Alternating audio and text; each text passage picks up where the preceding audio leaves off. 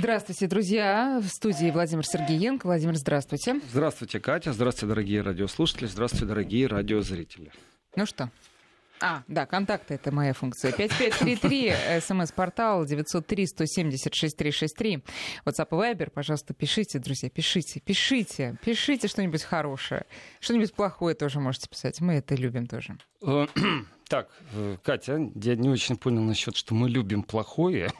Нет, ну, во-первых, здоровую критику здоровую никто не отменял. Во-вторых, иногда же, ну, согласитесь, Владимир, вот читаешь, и, ну, как-то вот какие-то эмоции, не знаю, питаешься вот от этого. Хорошо, вот, э, хорошо. Да? Вот Я нет, нет поддержу вас, вас сейчас да. в том смысле, что пишите не только хорошее, но и очень хорошее, и супер очень хорошее.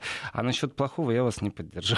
Нет? Ну, нет, не ну, смотрите. А я э, люблю, Конструктивная, да, но не критику, вопросы вперед. Э, если конструктивная критика, ну, с удовольствием.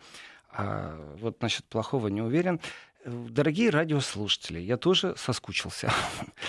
В среду, простите меня, ситуация вышла из-под контроля, и не по моей вине, а было дело так. Дело было в Страсбурге. Э, э, Страсбург — это Франция. Страсбург, этот город находится на границе, можно так сказать, нескольких государств, в том числе и Германии ну, не то чтобы на границе, но его расположение, с одной стороны, очень удобно, а с другой стороны, абсолютно неудобно для того, чтобы туда добираться. Прямых рейсов самолетом практически нет. И приходится смотреть, какой ближайший аэропорт. То ли это Штутгарт, то ли это Франкфурт на Мане, то ли это Цюрих, то ли это Берн то ли в Люксембург лететь, а дальше уже как попало, то ли поездом, то ли машиной. И в этом отношении Страсбург является местом, в котором сконцентрирована очень сильная политическая активность э, в тот момент, когда проходят парламентские ассамблеи Совета Европы. Это четыре раза в год. В течение одной недели там просто черти что творится, и добраться действительно тяжело. И добираясь, видишь, как едут журналисты со всего мира, помощники депутатов, переводчики, а журналисты зачастую едут с оборудованием. Эм, и доезжаешь до этого Страсбурга, до этой парламентской ассамблеи, а тут вдруг тебе бах, и все перекрыто. Перекрыто так, что ты не можешь добраться ни на трамвае, ни на автобусе, ни машиной, только пешком и только пешком. А почему? Да потому что президент Франции будет выступать в парламентской ассамблее, и в связи с этим перекрыли просто не просто центр, можно сказать, весь город перекрыли, я бы так сказал. Соответственно, когда видишь низко идущий вертолет, совсем низко. Такое ощущение, что он шел между домами. При этом небоскребов в Страсбурге абсолютно нет. И ощущение того, что вертолет идет между домами, наталкивает на определенную мысль. Это он, скорее всего, так прячется. Ну, на всякий случай. Знаете, чтобы прямого выстрела не было из какого-нибудь там э, Джавелина, например, который поставляется на Украину, и гарантии того, что он на Украине останется, нету. Э, и парламентская ассамблея Совета Европы, конечно же, это событие политического плана. И, ну, скажем так, по тем вопросам, которые я получаю через соцсети, могу сказать, что зачастую люди не понимают, что это такое, с чем это едят. А вот по поводу среды оправдания я все-таки свое произнесу, хотя, конечно же, нет прощения. Э, дело в том, что там безумно толстые бетонные стены в самом здании парламентской ассамблеи. Толщина стен зашкаливающая. Такое ощущение, что это такой большущий бункер. И в этом бункере ну, очень много ходов. Простой телефон, ну, мобильные средства общения не срабатывает зачастую. Нужно куда-то дойти, где вот поймаешь уже этот прием, ну, как бы железобетон, он просто изолирует тебя. Соответственно, и интернет э, ловит так ужасно, что нужно выйти за стены. Э, существуют, конечно, комнаты, в которых есть и интернет и прочее, и срабатывает, но не везде. И вот представьте себе, вечером свет выключают, э, людей потихоньку просят покинуть здание парламентской ассамблеи Совета Европы. Думаешь, вот сейчас и начнем прямое включение в студию Вести ФМ, и в этот момент ты понимаешь, что интернет просто не работает. Mm.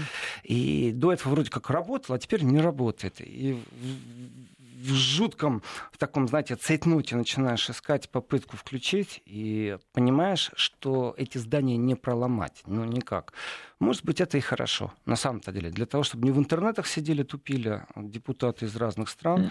а еще точнее из 47 государств, членов Совета Европы, и чтобы общались между собой. И в этом отношении, конечно, Страсбург во Франции является уникальной площадкой общения.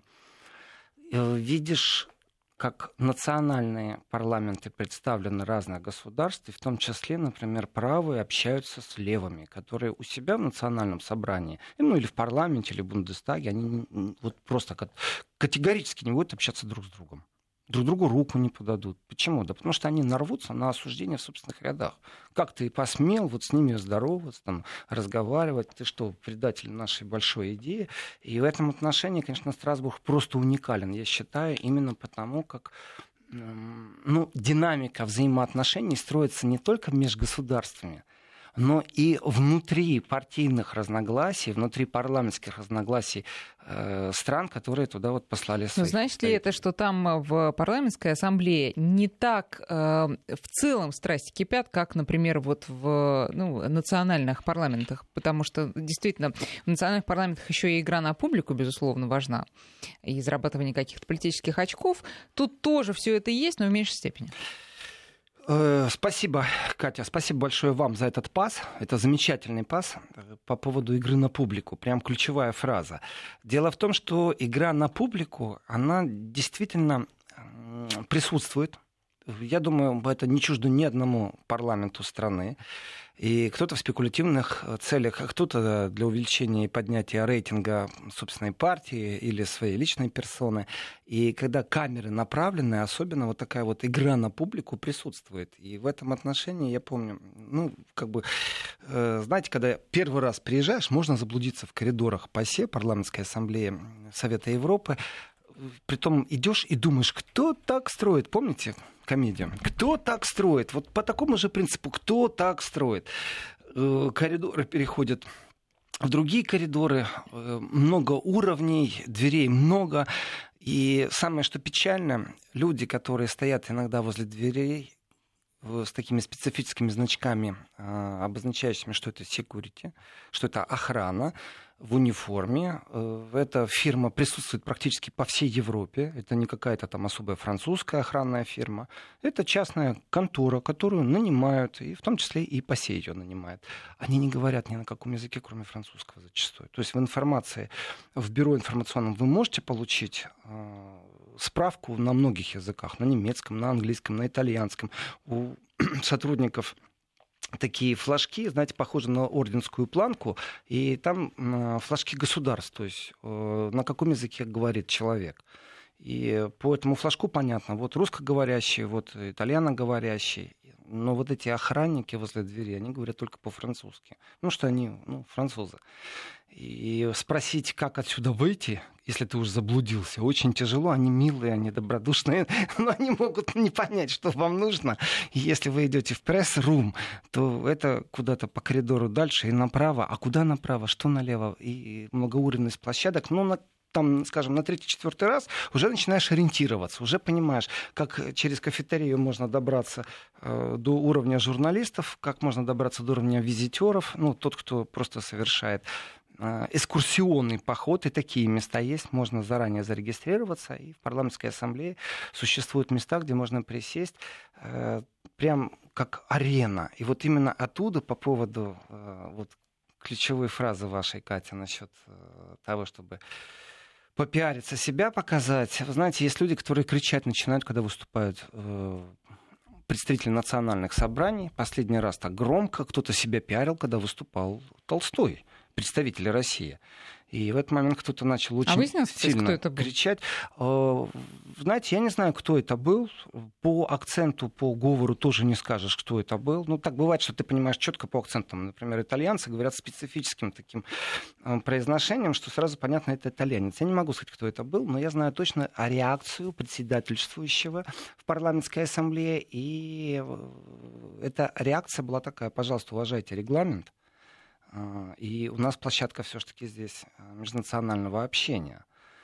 Но, в э, этом отношении... И, да. насколько я читала, это был не э, член ПАСЕ, это был просто какой-то активист, который туда случайно попал. Вот еще раз, вот поэтому я говорю, что существуют коридоры, и возможность туда попасть не только журналистам, не Мгм. только депутатам и их помощникам, существует просто возможность туда попасть. Вот, э, знаете, помогите мне с этим словом, визитер.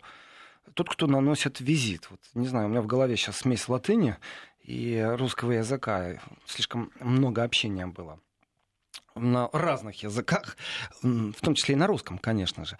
Но э, тот человек, который вот визитер, ты заранее регистрируешься и можешь туда попасть. И ты попадаешь на эту верхнюю площадку, где э, с балкона ты видишь все как на ладони, вот полностью э, весь зал, где сидят представители э, 47 государств. И честно скажу, если там встать и начать кричать, то тебя слышат. Охрана практически у каждой двери стоит. Практически у каждой двери. И это частная охрана. Это не полиция, это нанятая охрана. Это вот как раз те люди, о которых я говорю, что они милы, добры, но иногда не могут помочь, потому что они тебя не понимают. Они говорят только по-французски. И, и видно, что они хотят помочь, просто не могут. И э, вот я не был э, никогда там, где сидят визитеры, посетители, вот слово, свободный посетитель, правильное слово. Э, Но если ты вот как журналист сел или ты как депутат, у тебя есть возможность надеть наушники и слушать на том языке, который ты понимаешь, в том числе, конечно же, и на русском языке. Переключатель такой, знаете, прибор как будто древний, а он и есть, наверное, древний. И наушники тоже древние, но тем не менее это большая э, возможность понимать то, что говорят не как-то обрезано, а именно в профессиональном э, переводе, и он идет прямой речью, этот перевод. Я как-то пробовал даже записать, подставил диктофон к наушнику, чтобы записывать. Действительно, э, качество перевода можно оценить как профессиональное. Вот по-настоящему, не просто там сверх или суперпрофессионально, просто профессионалы переводят. И это очень важный момент, потому что рабочие языки, э, ну давайте так, ну французский язык не является языком межнационального общения, и э, не все должны знать английский, или не все должны знать итальянский. В этом отношении сам смысл посыла, что говорят депутаты, особенно еще и по регламенту, это очень важный момент. Значит, смотрите, у нас, э, кроме того, что знание, здание такое железобетонное с такими тяжелыми конструкциями, оно еще на первом уровне, можно сказать так, на минус первом. Вот нулевой есть уровень, а есть минус первый. Ну, по ступенькам вступаете вниз. Э, Оно очень интересно тем, что в нем существуют подарки разных делегаций Совету Европы. Это картины, это гобелены, это статуи, это влитая бронза. И гуляя по этим коридорам, смотришь, в какой год и кто что подарил. Нулевой уровень, ну, скажем так, здрасте, до свидания, вот ваш пропуск, куда пройти. И поднимаешься по большим ступеням вверх. И вот здесь, ну, понятно, пропускная система, нужно карту пропуска прокатать, дверки открываются, вы поднимаетесь по ступенькам вверх, и вот прямо у вас вход в зал, где заседают депутаты. Здесь очень важный момент. а, У вас а, перед вами зал, а с левой стороны у вас находится кафетерия, в которой берут только наличные деньги, в которых э, по европейским э, ценам очень смешная цена, ну такая, знаете, такая э, адекватная, я бы сказал, за кофе, и в принципе там ничего нет, кроме напитков. И э, зачастую депутаты, проголосовав на ассамблее, э, тут же выбегают, ну то есть на голосование они бегут туда, а потом побегают. И получается такое движение. Вот они сбежали, вот они выбежали. Вот они сбежали, вот они выбежали. И они бегут в кафетерию. Это место встреч. И если встать у входа в кафетерии, включить видеозапись, вы увидите представителей просто огромного пласта политических, э, абсолютно разношерстных партий. И вот у вас прямо сейчас и здесь проходит Сенцов, э, тут же проходит Ирина Роднина, Тут же проходит депутат, которого вы никогда не видели и не знали, но вы понимаете, что-то не то, потому что за ним идет свита человек 10. Э, И кафетерия — место, в которое происходит, в принципе, иногда политика больше, чем в самом зале. Потому что регламент ПАСЕ, он прописан, вот, в принципе, до каждого шага. Все, что хочется обсуждать, все, что нужно обсуждать, правила, по которым кто-то может задать вопрос генеральному секретарю, э, все это прописано настолько, что там нет возможности и зазора говорить о чем-то другом на самом-то деле. Нужно подготавливать заранее базу, регистрировать выступления. И в этом отношении, э, если э, кто-то начинает кричать с галерки или не с галерки, конечно, по регламенту выведут. Но я, например, наблюдал случаи, когда э, во время выступления начинали кричать не с галерки неизвестные люди, а присутствующие в зале депутаты начинали выкрикивать. Э, например, выступают представители Турции, которые поднимают вопрос о несправедливом задержании депутата э, турецкого национального собрания, турецкого парламента. И в этот же момент другие турки начинают кричать, что это не соответствует действительности. Просьба не путать понятие э, депутата, мандата депутата человека, поддерживающего терроризм. И это перепалка среди депутатов Турции, присутствующих в ПАСЕ. Такие моменты, они, знаете, они важны, скорее всего, в данный и здесь момент, они важны для турок больше, для Турции. Это обсуждение турецкой проблемы на внешнем внешнем периметре. Соответственно, вопрос Россия-Украина это тоже очень такая, знаете, острая тема.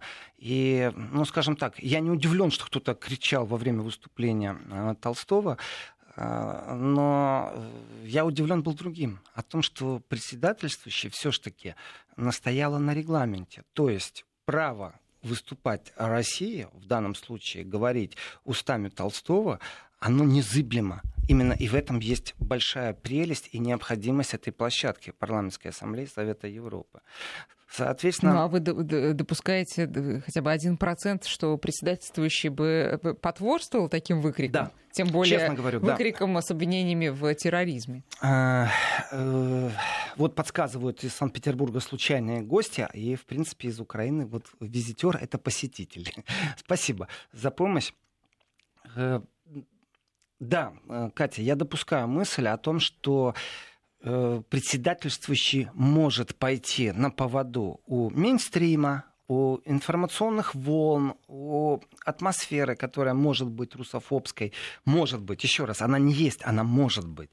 И в этом отношении определенные политические э, силы, которые кулуарно, я не просто так про кафетерию вам говорю, вот сейчас я объясню, насколько это важен этот момент, потому что э, есть некоторые политические силы, которые не украинские, например, э, представители из Польши, представители стран Балтии. Э, я допускаю мысль, что они могут начать троллинг, высказывая публично свое неудовольство и э, негодование, возмущение, да как угодно. Знаете, э, связано это с очень простой вещью. Дело в том, что нет мер наказания.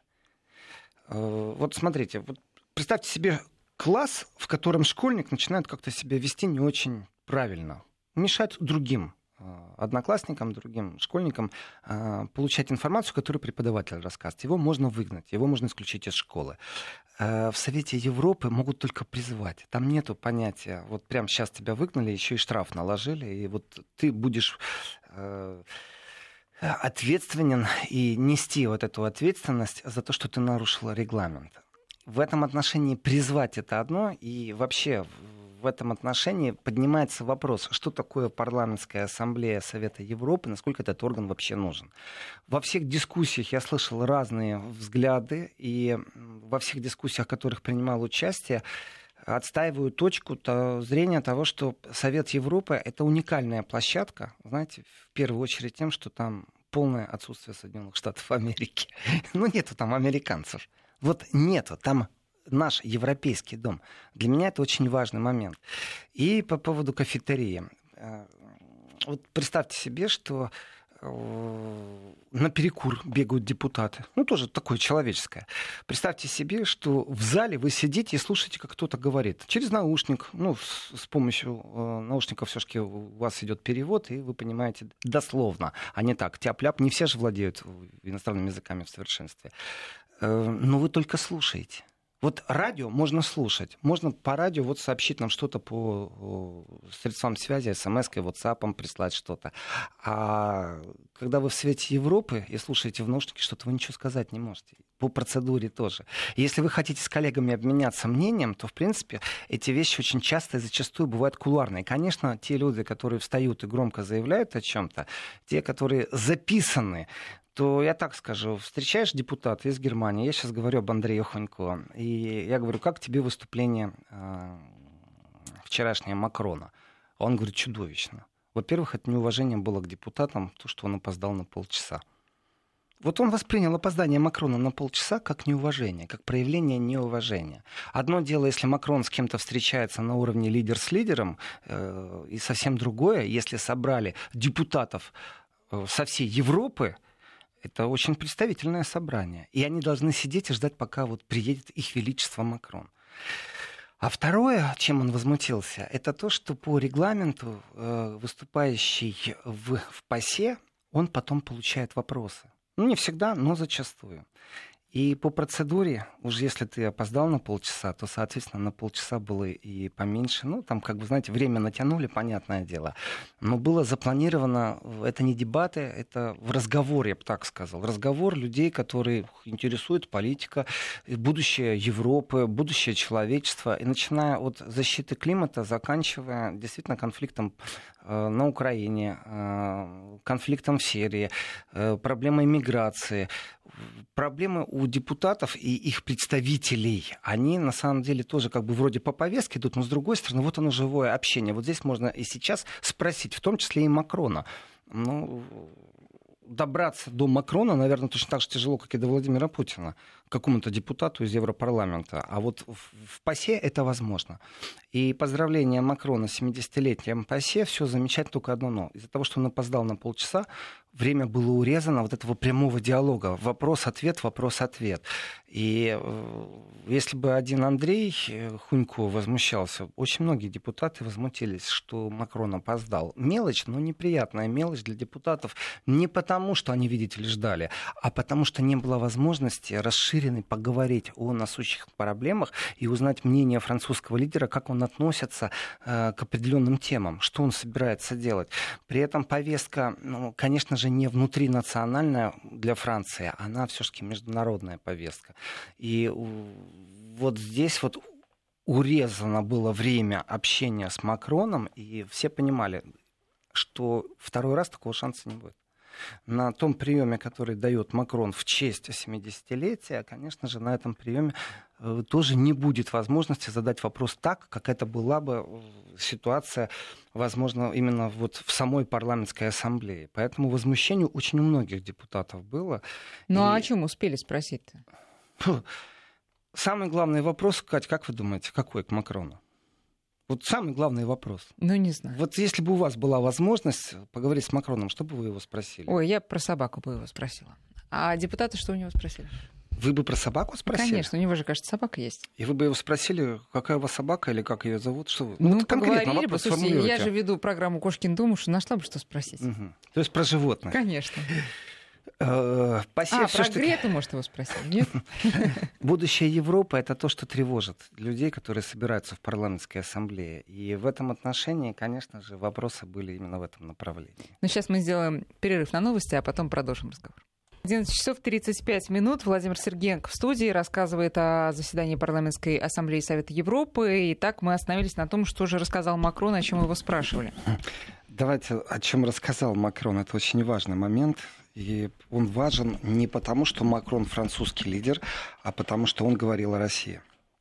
И говорил о России э, в очень таком, знаете, как для меня, хочется сказать слово правильном контексте. Но это для меня. Может быть, для вас, может, для наших радиослушателей в большинстве. Э, но для многих он говорил ужасные вещи. Э, и вот эти вот многие, это на самом деле то меньшинство, которое очень любит попиариться, которая очень любит обратить на себя внимание, которая устроила демарш. То есть э, делегация Украины, которая работала именно кулуарно, скажем так. По-другому я не могу это описать. Они решили, что они не будут официально посещать парламентскую ассамблею в знак протеста того, что Россия вернулась. И я так скажу, вот буквально год назад мы бы разговаривали на эту же тему, и я по прогнозам бы сказал, что не вижу никакого шанса, чтобы кто-то публично объяснял нерадивым представителям каких-нибудь стран о том, что Россия — это Европа. И это не шутки. И если бы была возможность поставить ставку, вот могли бы вы себе представить год назад, что президент какой-нибудь э, ведущей европейской державы будет публично отстаивать Россию и место России в Европе? Я имею в виду как целый организм, не просто география Европы, а именно как организм, что это мы все вместе, что э, Россия это в первую очередь европейская страна. Я бы ставку не поставил бы потому что я бы считал, что это невозможно. То, что Макрон выступил, и в его речи было произнесено, что Россия европейская страна, конечно же, э, тем кто пробовал и кто не пробовал, а сегодня все еще лоббирует идею, что Россию надо изолировать, это такой, знаете, даже не урок, я бы сказал, это определенная пощечина. Ну, вы можете как хотите, я сейчас обращаюсь к тем нерадивым депутатам, которые думают, что они могут навязать свою линию и свое видение всему миру, и только они обладают истинным видением. Э, политического ландшафта Европы, э, это не только Украина, между прочим, это и Грузия, и страны Балтии, представители Польши, э, то разговор закончен. Все, точка. Это бесполезно делать. Вы можете сколько угодно отказываться сами, вы можете устраивать сколько угодно демарш. Это больше не обсуждается. Россия в ПАСЕ, Россия является полноправным членом ПАСЕ, и существуют определенные регламенты, существуют правила, существуют э, обязанности, базовые обязанности, которые в том числе на себя обязаны брать те, кто входит в эту э, организацию. И в этом отношении я не очень себе представляю, вот зачем себе отмораживать уши э, бабушки на зло. Ну вот в этом же контексте, э, если рассматривать выход Украины из ПАСЕ, ну представьте себе такую ситуацию, вот Украина выйдет из ПАСЕ, получается, что Украина тем самым нанесет ущерб непосредственно своим гражданам э, в контексте прав человека потому что признание Совета Европы, э, пусть это консультативный орган, состоящий из представителей парламентов всех государств-членов ПАСЕ, но тем не менее, если вы находитесь в парламентской ассамблее Совета Европы, вы признаете верховенство э, суда, Европейского суда по правам человека. Это очень важный аспект. И вот здесь мы находим общий базис, общее основание, почему э, Россия вернулась. Потому что модель, по которой жила Украина последние годы, она сводится к тому, что э, давайте максимально изолировать Россию везде, где только это возможно. Ну, кроме, понятно, э, газовых потоков и транзита через Украину. Но модель изоляции, и вот Россия там Крым забрала, принимает участие в конфликте на востоке Украины, это все красиво звучит, и вот головой поддакиваешь, киваешь, да-да-да, вот все я понимаю, кроме одного. Э, это ваше мнение, есть иное мнение, но иное мнение даже неправильно. Зачастую путают иное мнение и манеру поведения определенных либеральных, псевдолиберальных структур э, именно с неприемлемостью вот этого иного мнения. И когда происходит эта путаница, такое ощущение, знаете, там, а, это вот либералы. Нет, неправильный это подход. Это просто новая модель, и в этой новой модели из-за конфликта на востоке Украины, а также из-за помощи, притом эта помощь очень усиленная в информационном пространстве, э, существует модель, в которой не то, что там русофобия какая-то, а вот э, любой диалог, любой разговор с Россией является тем самым поддержкой э, российского режима, например, или там того, что Крым российский. Это же вслух произнесенные слова неоднократно. И как объяснить, что большая семья европейская, без России ну никак. Вот таким людям, которые лоббируют эту идею, есть фанатики этой идеи, есть те, кто будут кричать, э, им разницы нет. Вот все, вот Россия плохая, на этом точка. И здесь есть общая такая площадка, в которой э, невозможно аргументировать что-то против этой логики. А логика звучит очень простая. Права человека и соблюдение прав человека, в том числе э, на Украине, в том числе Крым, в том числе восток Украины, в том числе Россия, это является намного выше, чем попытка осудить Россию за ее действия. Чтобы еще совсем проще было, парламентская ассамблея Совета Европы не занимается вещами, например, как признать или не признать, чей Крым, признать или не признать, кто присутствует на востоке Украины. Это не их правовая площадь, это не относится вообще к юрисдикции. Парламентская ассамблея этим не занимается. А вот права человека это уже тем, чем они занимаются. И получается, что статус определения не входит в полномочия ПАСЕ. А защита прав человека еще как входит. И в этом отношении логика европейских депутатов в своем большинстве была правильно тем, что на голосовании, при всем непонимании тех, кто испытывает и, и исповедует украинскую модель пропаганды, еще раз, это не только Украина, это и Грузия, это и страны Балтии, это и представители Польши, Э, им сказали, вы знаете, ведь верховенство права, оно намного больше, чем ваше желание отсечь Россию из диалога. И в этом отношении приветствие, и а, приветствие не в смысле, знаете, привет-привет, а в смысле я приветствую возвращение России, это практически большинство представителей э, депутатского корпуса э, стран, входящих в Совет Европы. Еще раз, это 47 государств. Организация основана в 1949 году. И давайте так, что символ Совета Европы, он, в принципе, перенят Европейским Союзом. Здесь зачастую происходит путаница. Вот Совет Европы, а вот Европейский Союз. Э, синий фон, золотые звезды – это, э, в принципе, символ Совета Европы. Что такое еще Совет Европы, кроме прав человека? это возможность лоббировать интересы, это возможность найти партнеров э, не только по политическому э, пониманию друг друга, но и по лоббированию определенных идей. Берем Северный поток-2. Люди, которые настаивают на усечении прав трубы э, которая не имеет права только русский газ гнать, ну, она должна там по новым правилам Европейского Союза Э, еще и другой газ прогонять. Очень простой вопрос. Какой другой газ? Будет? Гоните. Но если не будет, можно ли использовать мощности?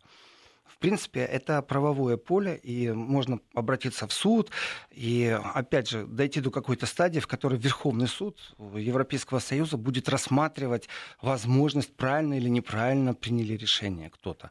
Существует огромное количество лоббистов. Это уже пошел большой бизнес. Это уже игра геополитическая. Америка Э, хочет свой дорогой газ, Украина хочет оставить транзит за собой, чтобы деньги кассировать. Вот решение Европы. Э, ну, ведь э, Европейский Союз не имеет площадки, в которой может выступить российский депутат. Ну, нету такой возможности. Там присутствуют только, еще раз, депутаты Евросоюза. А вот в ПАСЕ уже можно выступать. И в этом отношении Э, лоббирование определенных интересов, э, оно сводится, вот с нашей точки зрения, допустим, к Северному потоку. А вы возьмите австрийцев, а вы возьмите итальянцев. У них лоббирование совсем других интересов.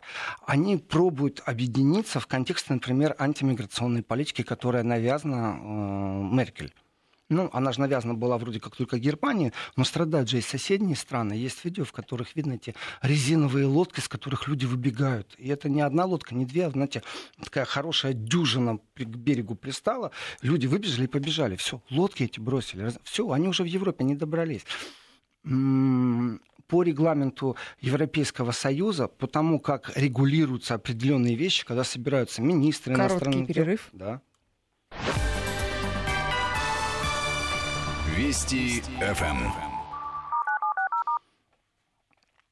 По регламенту э, Европейского Союза некоторые вещи, они спускаются действительно по вертикали. Здесь тоже такая интересная вещь. Существует ли вертикаль в парламентской ассамблее? Я считаю, что да, она существует, хотя она не такая э, бюрократизированная и нету вот предписаний сверху. Они действительно больше вырабатываются на основе диалога представителей разных политических групп. И вот эти вот группы, это тоже очень интересное лоббирование разных интересов э, есть такое понятие бюро парламентской ассамблеи Совета Европы. Вот просто слово бюро. В это бюро входит генеральный секретарь э, Совета Европы. Э, генеральный секретарь э, Совета Европы стала Мария Пейчинович Бурич. Это срок 5 лет сейчас. у нее в высшей степени абсолютный дипломат, я так скажу, большой комплимент именно дипломатии. Сейчас э, я вернусь к тому, почему я говорю комплимент ее дипломатии, то есть я объясню и приведу аргументы. И представители политических групп. Есть левые, э, социалисты, есть э, Европейская народная партия, это консерваторы, есть э, свободные демократы, есть социал-демократы. Социал-демократы и социалисты — это разные вещи. Вот говорят левые. На самом деле левые — это люди, которые исповедуют социализм. Только это очень современный социализм. Современный социализм — это не то понятие, которое было в Советском Союзе. Это система налогообложения, система контроля государства в налогообложении. То есть большой бизнес должен платить больше, меньше зарабатываешь, тебя освобождают от э, налогов. И современный социализм это длинный-длинный разговор, точно так же, как и э, контроль современного капитализма. И в разных государствах по-разному это все происходит. Но в ПАСЕ э, представители самых крупных объединений, самых крупных групп это на сегодняшний день аж пять таких групп. Фракция Европейской народной партии, в ней нет партии от России. Это фракция социалистов, туда входит «Справедливая Россия». Это фракция европейских консерваторов, опять же, там нет представителей от России. Альянс либералов и демократов за Европу. Фракция объединенных европейских левых. Ну, понятно, туда входит Коммунистическая партия Российской Федерации и «Справедливая Россия». Ну, все это такое, знаете, это еще вчера было, э, точнее, там, месяц назад. Сегодня некоторые свободные депутаты еще никому не приснились. Это тоже очень важный момент. Свободные демократы и независимые. Вот в независимых сейчас «Единая Россия» и часть ЛДПР. Это что касается России. Так вот, эм, представители в каждой этой политической группе они делают такой процесс, э, скажем, не совсем кулуарный, но и не совсем публичный. Тут э, есть и моменты, в которых договариваются депутаты, выстраивая определенную э, концепцию собственных интересов. И выбирается ну, председательствующий представитель этой группы. Так вот, понятие бюро парламентской ассамблеи — это председатели вот этих всех групп. А, плюс генеральный секретарь. Это те люди, которые влияют на повестку а, Совета Европы. А повестка это очень важные моменты. Э, вот как, например, быть жителем Донбасса с тем, что верховенство права Совета Европы на них не распространяется. Ну, вот элементарная вещь. Этот вопрос задал представитель России, представитель Коммунистической партии Леонид Калашников. Э, задал генеральному секретарю э, при этом вопрос аб- абсолютно логичный и правильный. Но если все страны подписались под базовыми обязательствами, в том числе это признание верховенства Совета э, суда по правам человека, то тогда э, вопрос, почему какие-то жители какого-то определенного, э, определенного территории? определенной территории не могут воспользоваться этим. Почему? Потому что что, Украина против или как? Вопрос очень правильный, актуальный, и как на него ответить? И э, вот один из позитивных моментов парламентской ассамблеи, это действительно уникальная какая-то вещь, что э, председательствующие во всех политических группах совместно с генеральным секретарем посетят Киев. Я не помню, чтобы такое было. Я действительно не помню. Это э, некоторые пробуют представить как победу Украины, кулуарную победу Украины. Я с этим вообще не согласен ни разу. Это не то чтобы победа. Это попытка на себя, конечно, одеяло натянуть этим вот украинцам, которые приехали туда. Э, когда приедут представители всех политических групп, это очень крупный уровень в Киев, они просто объяснят, что такое демократия. Я по-другому воспринимаю это. И делегация такого уровня, даже планирование посещения Украины такого уровня, это э, ну, скажем так, это абсолютно иная дипломатия. Это не то, что Меркель, Макрон, э, Зеленский и Путин в нормандском формате встретятся. Это не мониторинг комиссия БСЕ. Это уровень дискуссии, в которых Европа будет отстаивать именно тот процесс, который называется площадка для общения, в которой допускаются все, в которой нет изоляции России. И э, будет объяснено Украине, что такое настоящая европейская вот демократия, сейчас без всякой пропагандной или какой-то иной концепции. Э, это понятие большинства – и вот здесь вот в парламентской ассамблее очень интересные вещи. Первый день зал всегда забит битком. В парламентской ассамблее, ты просто смотришь, внизу сидят у тебя все депутаты, каждое место вот занято практически. Да, они убегают зачастую, когда кто-то выступает, им неинтересно, а на голосование возвращаются в зал.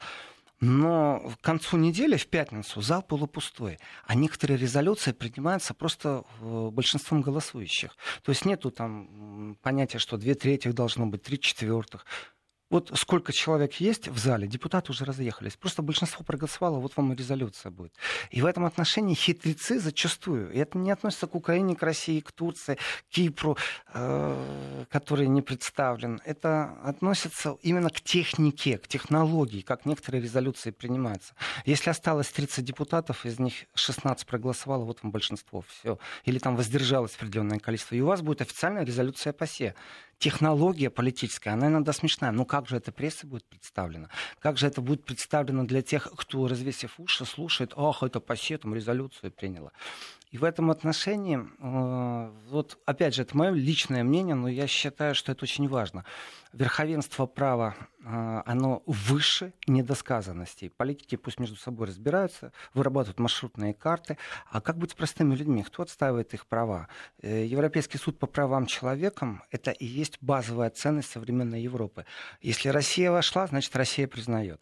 А вот как быть регионом, которые не признаны? Как быть с Нагорным Карабахом? Зачастую депутаты об этом говорят, что э, попытка приехать в Крым, попытка приехать в Нагорный Карабах, попытка приехать в Донбасс или Луганск, э, они пресекаются очень сильно другими депутатами. Прям вот крики, там, как вы можете, как вы смеете, официальные протесты. Но если туда не приехать, если не приехать в Южную Осетию, если не приехать в Приднестровье, э, как тогда можно мониторить эти права человека? По слухам собирать.